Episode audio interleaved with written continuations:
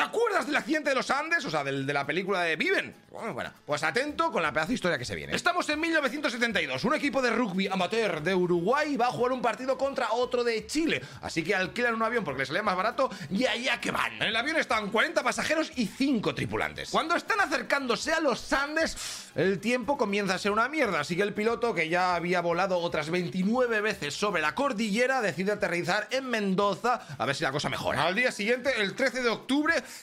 la cosa, pues bueno, está un poquito mejor. Así que vuelven a despegar. Cuando están sobrevolando los Andes, el piloto calcula mal su posición y cree que ya se está acercando a Santiago. Así que pide al actor de control chilena que le autorice la maniobra de descenso. Los controladores, que tampoco están muy finos, le dicen que ok. Así que la nave comienza a descender y se come a saco de turbulencias. En esas que cuando se quitan todas las nubes, ¡fau! los dos pilotos se encuentran con que están en mitad de los Andes, rodeados de enormes picos. Así que rápidamente abortan el descenso y comienzan a ascender a saco, llegando a colocar el avión casi en vertical. Las alarmas del avión comienzan a sonar a saco y el pánico se apodera de todos los pasajeros. El intento de ganar altitud no funciona y el ala derecha golpea contra una cresta con tal violencia que de rebote se lleva por delante la cola del avión, donde se encontraba la bodega del equipaje, la cocina e incluso las dos últimas filas de pasajeros en donde iban cinco personas. Pues bueno, a tomar por saco. El avión, mientras tanto, continúa en el aire, pero a los pocos segundos pierde la otra ala y su hélice atraviesa el fuselaje y hiere a algunos de los pasajeros. Fruto de este nuevo impacto, dos pasajeros salen despedidos por el boquete que se había creado en la parte trasera de la nave. Lo que queda del avión toca tierra al poco y comienza a deslizarse por una pendiente a modo de trineo a más de 350 kilómetros por hora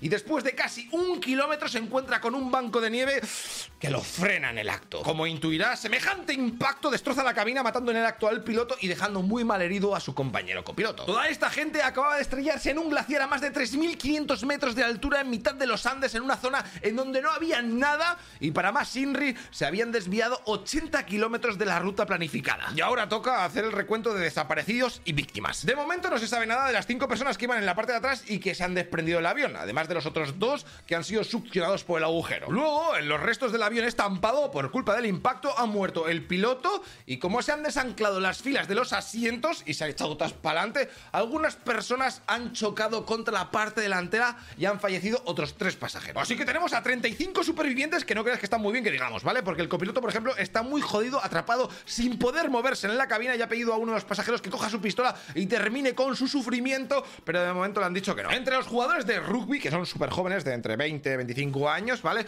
Hay personas que también están en estado grave con fracturas fruto del aplastamiento sufrido al haberse venido encima las filas de asientos traseros. Ya les han hecho una especie de sándwich, ¿vale? Uno, por ejemplo, tiene un trozo de metal clavado en el estómago, otros tienen las piernas rotas. Aquello pinta muy, pero que muy mal. Y esto solo acaba de empezar. La primera noche fue muy dura, ya que los supervivientes se juntaron al máximo en el espacio interior del avión de apenas unos 3 metros para intentar conservar el calor. De todas maneras, al día siguiente, 5 personas no pudieron soportarlo y murieron, incluido el copiloto. En los primeros días, los supervivientes consiguieron algunas cosas. Colocaron asientos sin nieve para tapar el agujero de la cola y que no entrase todo el vientazo y más frío. También consiguieron idear un sistema para derretir la nieve y así pillar agua. También hicieron tres gafas de sol con los parasoles de la cabina, con los cojines hicieron unas raquetas de nieve, etc. Madre mía, ¿y las autoridades no hicieron nada por encontrarlos? ¿No salieron a buscarlos? Pues sí, de hecho, a la hora del accidente se informa de que se ha perdido el contacto con el avión y Chile manda cuatro aviones para intentar encontrar la nave. Ellos están dando vueltas por donde se suponía que estarían, pero esa tarde no encuentran nada. Así que al día siguiente, 11 aviones argentinos, chilenos y uruguayos se ponen otra vez a buscar el aparato. Así estuvieron nada más y nada menos que 8 días hasta que viendo que las condiciones de aquel paraje eran inhóspitas y que ya habían pasado mucho tiempo, pues dieron por hecho que pues nadie podía sobrevivir a aquello. Así que cancelaron la búsqueda. Y decidieron que lo mejor sería esperar un par de meses a que llegase el verano y ya con mejor tiempo pues volver a intentarlo para rescatar por lo menos los cadáveres. En tierra, fíjate que los supervivientes pudieron ver a dos de esos aviones pasar por encima suyo, pero su avión era blanco y no destacaba entre la nieve, así que intentaron con un pintalabios pintar SOS en el fuselaje, pero se les acabó antes siquiera de poder terminar una letra. Después encontraron un transistor de radio y uno de los pasajeros improvisó una antena con los cables del avión y de esta manera pudieron escuchar la noticia en donde se daba por cancelada la búsqueda. Y claro, aquello fue un bajonazo para los supervivientes que entendieron que la única manera de salir de allí tendría que ser por sus propios medios. Al noveno día otra pasajera que estaba herida grave fallece.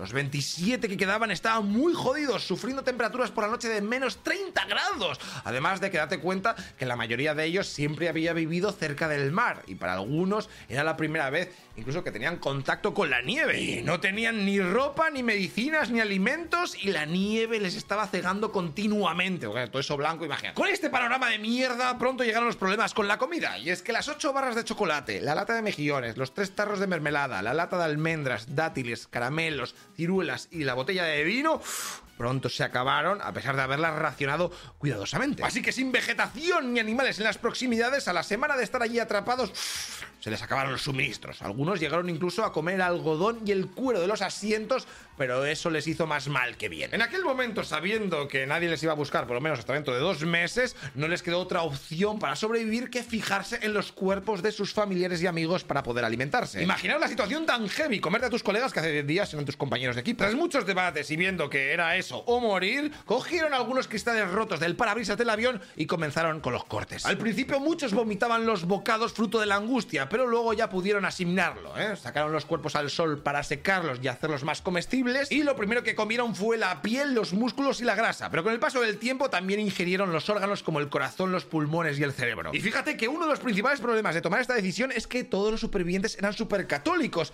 y temían que aquel acto de canibalismo pues les llevase a una condena eterna. De hecho, algunos se negaron a comer carne humana hasta que ya estaban a punto de desfallecer y vieron aquel acto como una especie de sagrada comunión. A eso o morir. Pero tíos, esto solo iba a ser uno de los muchos problemas que iban a tener que solventar. Los supervivientes del accidente del avión ya habían hecho algunas expediciones por las inmediaciones del glaciar, pero entre el mal de altura, la deshidratación, el hambre, la ceguera de los reflejos de la luz y el frío extremo por la noche, pues eso hacía imposible cualquier opción de irse muy lejos de los restos del avión. Pero espera porque ahora viene una buena, ya que 17 días después del accidente, a las 6 de la tarde, una avalancha golpea el avión y la nieve inunda el fuselaje eh, donde se encontraban los supervivientes. Aquel evento fue tan bestia que mató a 8 de los supervivientes, incluyendo al capitán del equipo y líder, y también a la última mujer que quedaba con vida. Los restos del avión habían quedado completamente enterrados a más de un metro de profundidad. Date cuenta que los demás integrantes del grupo se estaban quedando sin aire hasta que consiguieron hacer un par de agujeros hasta la superficie, pero afuera hacía una tormenta de la leche y tuvieron que pasar varios días atrapados debajo de la nieve al lado de sus compañeros recién muertos. De hecho, al tercer día no les quedó más remedio que empezar a comérselos. Imagínate cómo tenían que estar de agotados psicológicamente eh, después de perder a más compañeros y estar cada vez más jodidos por las inclemencias del tiempo. Con el paso de los días, la situación fue mejorando un poco y consiguieron salir a la superficie. El verano se estaba acercando y parte de la nieve pues, se derritió y eso les ayudó bastante. Viendo que la única opción de salir de allí era la de conseguir ayuda, se creó un equipo de expedición de tres personas. Ellos tuvieron el privilegio de tener durante una semana las raciones de comida más abundantes, la ropa más abrigada y estaban exentos de hacer cualquier trabajo diario para que así pudieran guardar la energía. Su idea era ir hacia el oeste, hacia Chile, ya que el copiloto antes de morir les dijo que estarían bastante cerca. Pero que no sabían que se estaba equivocando. Pero de todas maneras, la montaña que tenían al oeste era demasiado tocha y bestia como para subirla, así que optaron por ir al este con la esperanza de y allí pues subir a otro camino para luego ir al oeste, ¿sabes? Y poderlo cruzar más tranquilamente. Pues venga, justamente un mes después del accidente la expedición sale y tras unas cuantas horas caminando ¡oh! se encuentran con la sección de cola del avión. ¿Y te acuerdas de las dos personas que fueron succionadas por el boquete que se creó cuando se desprendió la cola? Bueno, pues uno de los jóvenes sobrevivió al impacto. Él se puso de pie y mientras estaba intentando acercarse al lugar donde había visto que habían caído sus compañeros, se encontró con nieve profunda, o lo que es lo mismo, la nieve se lo tragó y sin posibilidad de escapar, terminó muriendo asfixiado. Y te estoy contando esto porque la expedición esta de los tres chavales acababa de encontrar su cuerpo. Pero lo más importante es que aquella sección de cola contenía la cocina, una caja de chocolates, tres empanadas de carne, una botella de ron, cigarrillos, ropa extra y algunas medicinas. Además, que encontraron una radio bidireccional del avión. Con todo este subidón de haber encontrado pertrecho, montan una hoguera y hacen noche dentro de la cola. A la mañana siguiente continúan su caminata hacia el este y realizan la primera noche durmiendo al aire libre. Y claro, con temperaturas completamente locas, están a punto de morir congelados. Así que al día siguiente deciden que lo mejor es regresar a la cola, coger la batería y la radio y llevarlas al campamento base para intentar comunicarse con el aeropuerto de Santiago. Así que tiran para atrás, pero cuando están en la cola se dan cuenta de que las malditas baterías pesan 24 kilos y eso era demasiado para sus pésimas energías, así que optan por dejarlas allí, vuelven al campamento, comentan lo que han encontrado, así que uno de los chavales que tenía conocimientos de electrónica opta por desmontar el sistema de radio del avión que tenían allí y se lo lleva a la cola para intentar hacerlo funcionar con las baterías. Pero aquello no tiene resultado porque funcionaban con voltajes diferentes y no había manera. Así que tras estar intentándolo varios días se dieron por vencidos y regresaron al campamento, pero date cuenta que en mitad del camino se comieron una ventisca que casi los mata. Finalmente llegan de nuevo a la base, o sea, al avión, y allí ven como dos de sus compañeros han muerto por culpa de la gangrena de sus heridas y un tercero que no quería comer carne humana ha fallecido a los 60 días pesando tan solo 25 kilogramos. Estaba claro que tenían que volver a intentar lo de la expedición o aquello iba a ser un goteo de muerte. Supervivientes uruguayos decidieron que la única opción para salir de allí era la más difícil, ¿vale? Tenían que escalar las montañas del oeste, ya que por el este pues se asomaba un sinfín de picos y parecía no tener fin. Pero antes tenían que solucionar un pequeño problema, el de no morir congelados durante las noches, así que se les ocurrió pillar el aislante que estaba en el fuselaje de la cola y juntarlo con alambres de cobre y tela impermeable, luego lo cosieron todo y crearon una especie de saco de dormir grande para que cupiesen tres personas. Y así, con el calor de sus cuerpos y el aislante, se esperaba que pudiesen sobrevivir a las noches. Perfecto, pues una vez que craftearon este saco, tres de los supervivientes, dos meses después del accidente, comenzaron a escalar la montaña que tenían al oeste. Ellos creían que la civilización estaría cerca, así que tan solo llevaron comida para tres días. Date cuenta que cada uno iba con tres pantalones puestos, tres jerseys, además de cuatro pares de calcetines envueltos con bolsas de plástico. La subida de la montaña de las narices fue una auténtica odisea. La falta de oxígeno, el frío y la falta de energía también hizo que el avance fuese más lento de lo esperado. Y claro, todo esto lo estaban viendo desde la lejanía el resto de supervivientes, desde el avión, porque se veía una montaña que no es subir. A la tercera mañana de la caminata consiguieron hacer cima en un pico a 4.560 metros, pero lo que vieron les desanimó por completo. En el horizonte no se veían prados o rastros de civilización, ¿qué va? Sino más y más montañas gigantes nevadas. La caminata que iban a tener que pegarse iba a ser mucho mayor a la esperada, así que uno de ellos, que estaba falto de fuerzas, optó por regresar y que los otros tuviesen más reservas de comida, por lo que cogió una parte de asiento de avión, a modo de trineo, y en menos de una hora ya estaba en el fuselaje del avión. Los otros dos, mientras tanto, continuaron con el viaje otros tantos días más hasta que se encontraron con un río, el cual los siguen y poco a poco comenzaron a aparecer signos de presencia humana, es decir, ramas cortadas, piedras colocadas así de una forma extraña, algo de basura, esto pintaba bien. Allí se disponen a hacer noche y cuando están recogiendo algo de madera para poder hacer fuego, ven al otro lado del río a tres hombres a caballo. Así que comienzan a gritar para que les vean ¿eh? y consiguen captar la atención de los tres jinetes. Pero la corriente del río era demasiado fuerte como para entender algo, había mucho ruido, así que uno de los hombres, eh, los caballos, le lanza un lápiz y una hoja atadas a una piedra al otro lado del río. Los supervivientes cogen el papel ¿eh? y empiezan a escribir lo siguiente. Vengo de un avión que cayó en las montañas. Soy uruguayo. Hace 10 días que estamos caminando. Tengo un amigo herido arriba. En el avión quedan 14 personas heridas. Tenemos que salir rápido de aquí y no sabemos cómo. No tenemos comida. Estamos débiles. ¿Cuándo nos van a buscar arriba? Por favor, no podemos ni caminar. ¿Dónde estamos? Después lo envuelve otra vez en la piedra y se lo lanza de vuelta. El jinete lo lee y les grita. ¡Mañana! Ah, y se pira. Este jinete siguió río abajo hasta que se cruzó con otro pastor que estaba al otro lado del caudal, o sea, donde estaban arriba de los dos chavales. Así que le pidió que por favor subiese un poquito más para que. Porque se iba a encontrar con los dos hombres, para que les llevase luego a un lugar acordado. Mientras tanto, el hombre, o sea, el jinete, continuó con su viaje y tras cabalgar más de 80 kilómetros llegó a un puesto de carabineros, en donde explicó que había encontrado a dos hombres que decían ser los supervivientes de un accidente aéreo. Esos policías llamaron al cuartel de la capital en Santiago ¿eh? y los de allí les contestaron que eso era imposible y que seguramente ese jinete pues estaba borracho. Así que, que no le hicieran caso. Y claro, imagínate, después de todo el Cristo que habían sufrido aquellos dos jóvenes, ahora no se creían su historia. Cada minuto que se perdía era crucial. Pero el jinete chileno no se dio por vencido y no paró de insistir hasta que los agentes revisaron de nuevo la nota escrita por los supervivientes y decidieron hacer algo. Los dos jóvenes de la expedición que habían caminado 38 kilómetros en 10 días estaban ya en un lugar más resguardado en donde les dieron de comer y les dejaron descansar. Y al día siguiente llegaron tres helicópteros del ejército chileno, ¿eh?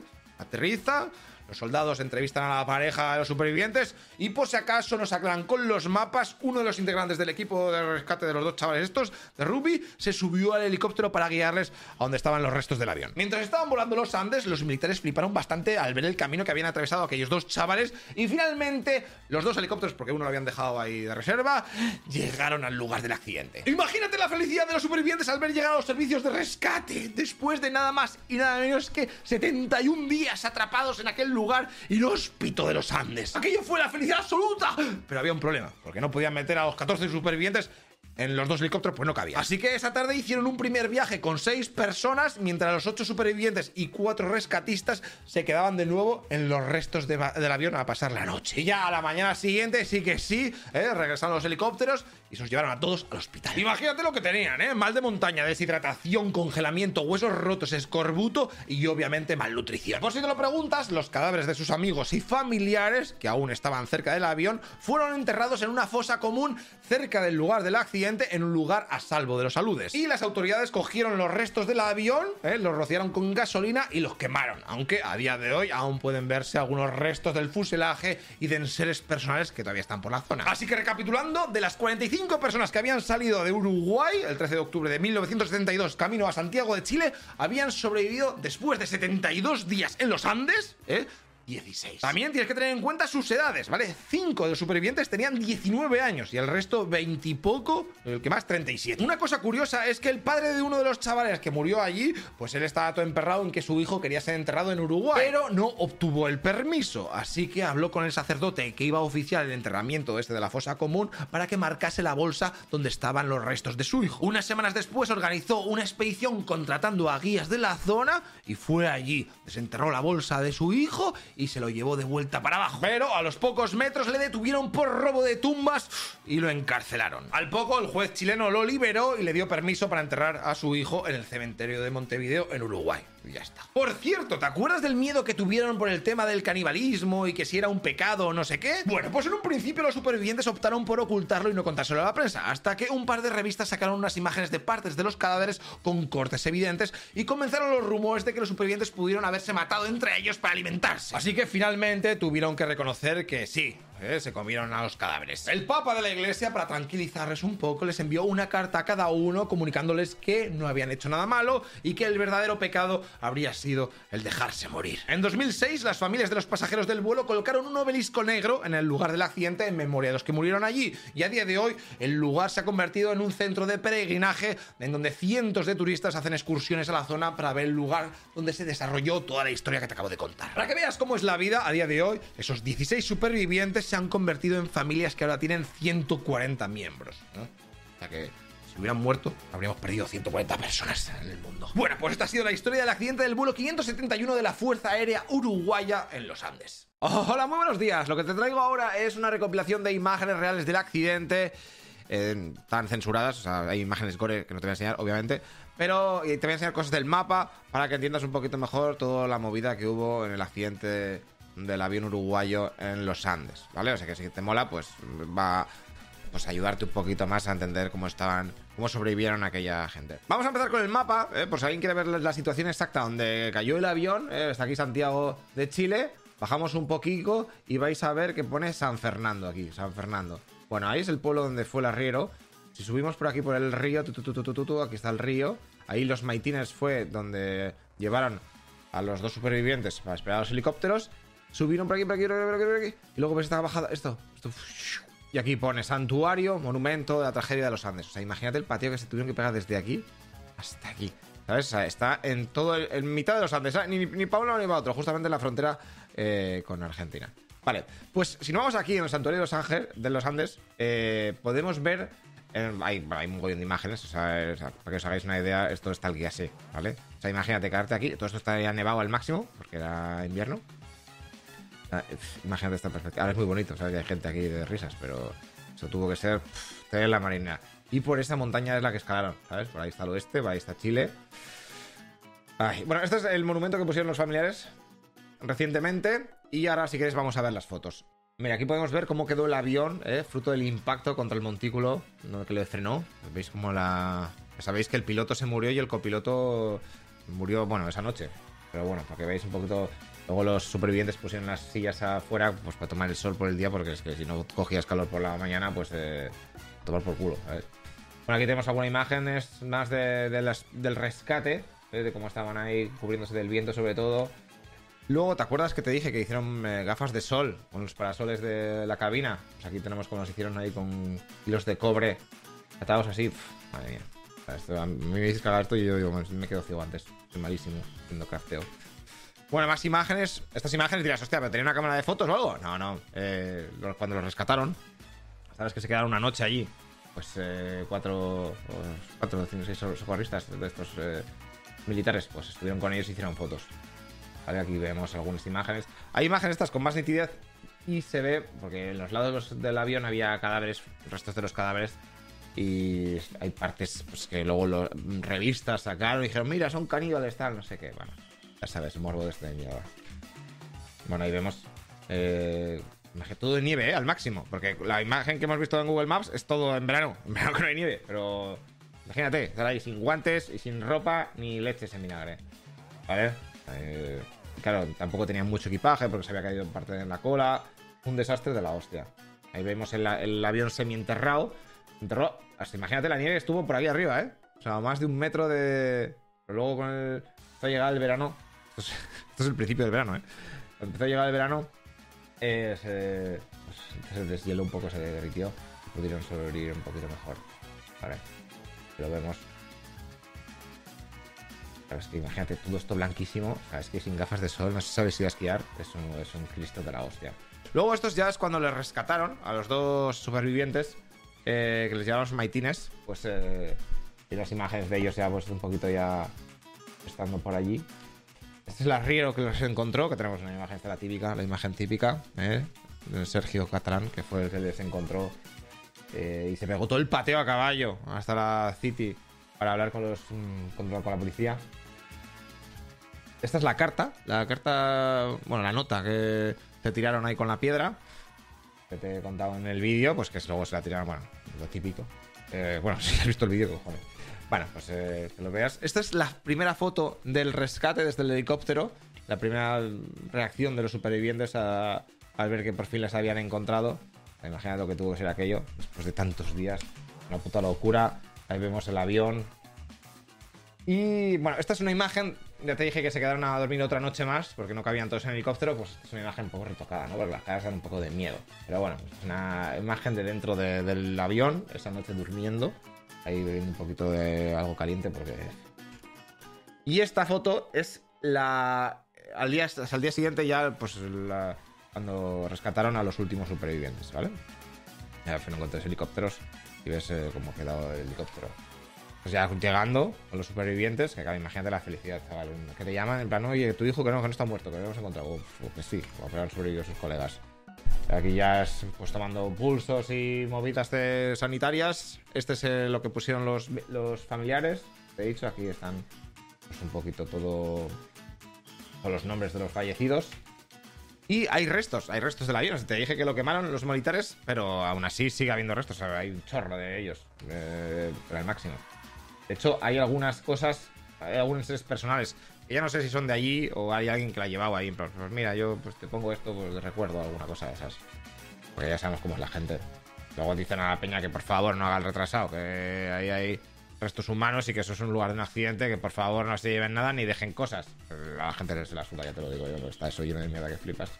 Esto es la tumba, eh, la fosa común, donde están enterrados pues, las personas que no pudieron sobrevivir tantos días. Aquí se ve, pues al final, al fondo, la, montaña, que es una puta locura. Es que mira el paisaje, es que. En fin, para que te hagas una idea, sería algo así. Es que estaba más nevado, pero es que ya sabes que los veranos ahora, bueno, los inviernos, ahora un poquito más light. Y claro, la gente no va en invierno, en invierno.